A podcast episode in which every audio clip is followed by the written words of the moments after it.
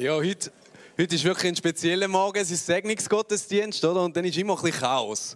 Äh, weil die Teenies da organisieren und die sagen, ja, weißt du, müssen einfach alle aufstehen und dann hin und her und da geht schon und da gibt schon kein Chaos und das ist auch super so. Und, äh, und genau die Morgen reflektieren einmal auch die Teenies wieder und ich finde es so genial. Äh, ich durfte mit euch ein Jahr lang unterwegs sein. Äh, es war wirklich cool. Gewesen. Sie sind auf, aufgestellte Truppen, gewesen, sie sind fröhlich, gewesen. es ist wirklich einfach immer gute Stimmung. Gewesen. Und äh, das war wirklich lässig. Gewesen. Und eben heute haben wir den Segnungsgottesdienst, wo wir, wo wir die vier, die acht, sorry, die acht, wenn segnen. Das ist immer etwas Spezielles, das sieht man nur schon, wenn ich ein Hemd habe. Also die, die mich kennen und mich noch nie in einem Hemd gesehen haben, das ist also nicht etwas, etwas äh, Außergewöhnliches, also mich noch nie in einem Hemd gesehen haben. Äh, das gibt es wirklich nur an speziellen Anlässen.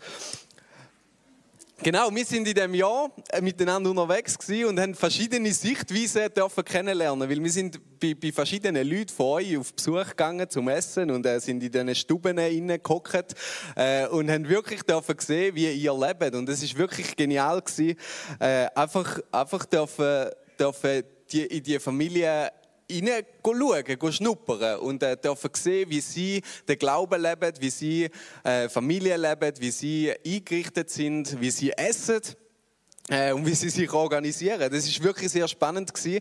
Und heute Morgen haben wir gesagt, hey, wir wollen wirklich den Titel haben, äh, die Welt aus Gottes Augen sehen die Welt aus Gottes Augen sehen. Und das wünsche ich mir wirklich extrem für euch, dass ihr dürft immer wieder eure Situationen, egal wo ihr drin sind, immer dürft Gottes Sicht einnehmen und dürft die Welt durch Gottes Augen sehen. Und das ist gar nicht so einfach. Das ist wirklich gar nicht so einfach. Wenn wir so ein bisschen durch die Bibel lesen, dann, äh, dann sehen wir immer wieder Leute, die, die Welt angefangen haben, anders zu sehen. Und zwar durch Gottes Augen. Also da haben wir zum Beispiel den Mose. Der, der hat jemanden umgebracht und ist geflüchtet. Oder normale Story, wie in der Bibel so. Er ist geflüchtet, ist in der Wüste und dort hat ein Busch brennt. Mitten in der Wüste. Er hat einfach einen Busch brennt. Und das ist eigentlich gar nicht so etwas Spezielles.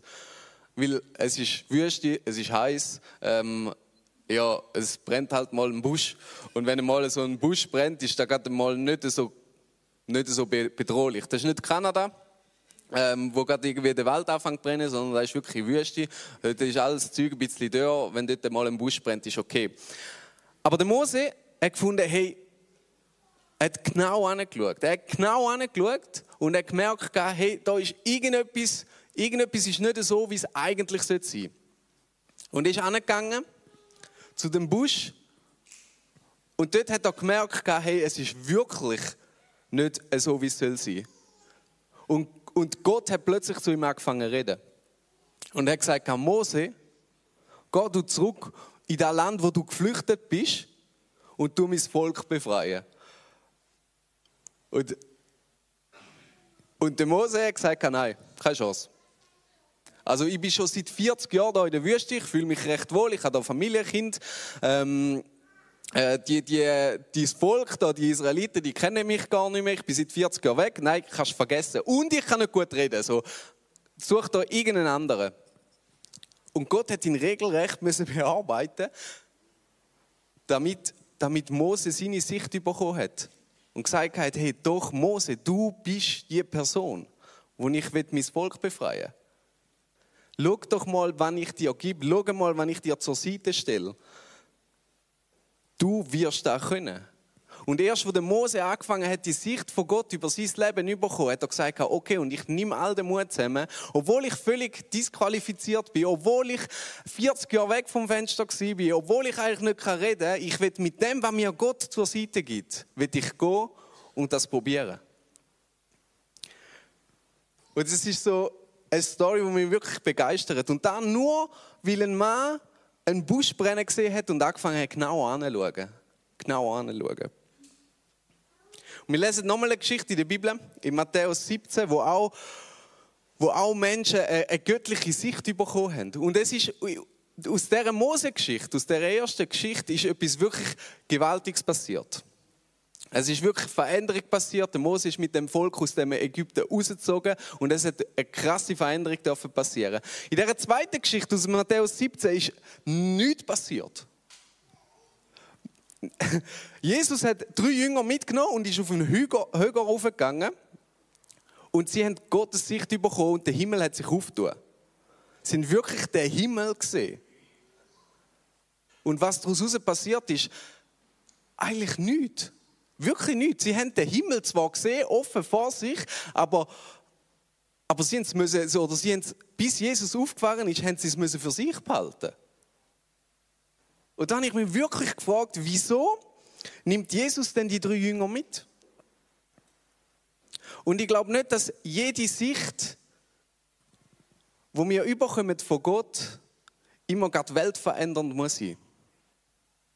Sondern eine Sicht von Gott über unser Leben darf auch einfach mal für uns sein. Dass wir dürfen verstehen, wer Gott ist, wie Gott ist. Und dass wir dürfen sehen, hey, da gibt es nochmal eine Dimension. Eine größere Dimension als einfach nur die auf der Erde. Und da wünsche ich mir extrem wirklich für euch, dass ihr dürft die Dimension immer wieder annehmen, immer wieder dürfen sehen, die Dimension von Gott, die göttliche Dimension, dürft über eurem Leben annehmen und dürft mit Gottes Augen die Welt sehen. Also dürft mit, mit dem liebenden Blick von Gott schauen. Also dürft mit dem gnädigen Blick auf euer Umfeld sehen und dass er mit einem hoffnungsvollen Blick in die Welt schauen. Gott hat einen liebenden Blick. Er schaut uns mit liebenden Augen an, weil er uns liebt. Gott hat einen gnädigen Blick, weil er Gnade mit uns hat. Und Gott hat einen hoffnungsvollen Blick für die Welt. Und es kann die Welt verändern, auf den Kopf stellen aber es kann auch einfach nur unsere kleine Welt verändern und die auf den Kopf stellen. Die Frage ist, welchen Blick nimmst du ein? Nimmst du den Blick ein von, von deinem egozentrischen Ich und sagst, hey, ja, ich tue einfach auf mich schauen? So, ja, kann man machen. Oder nimmst du den Blick ein von Gott über dein Leben, wo Hoffnung für dein Umfeld ausspricht, wo Gnade für deine Familie ausspricht, wo Liebe für deine Nächsten hat? Und mit dem will ich euch wirklich segnen, mit dem Blick, wo von Gott ist, mit Liebe, Hoffnung und Gnade, dass ihr dürft euer Umfeld umarmen.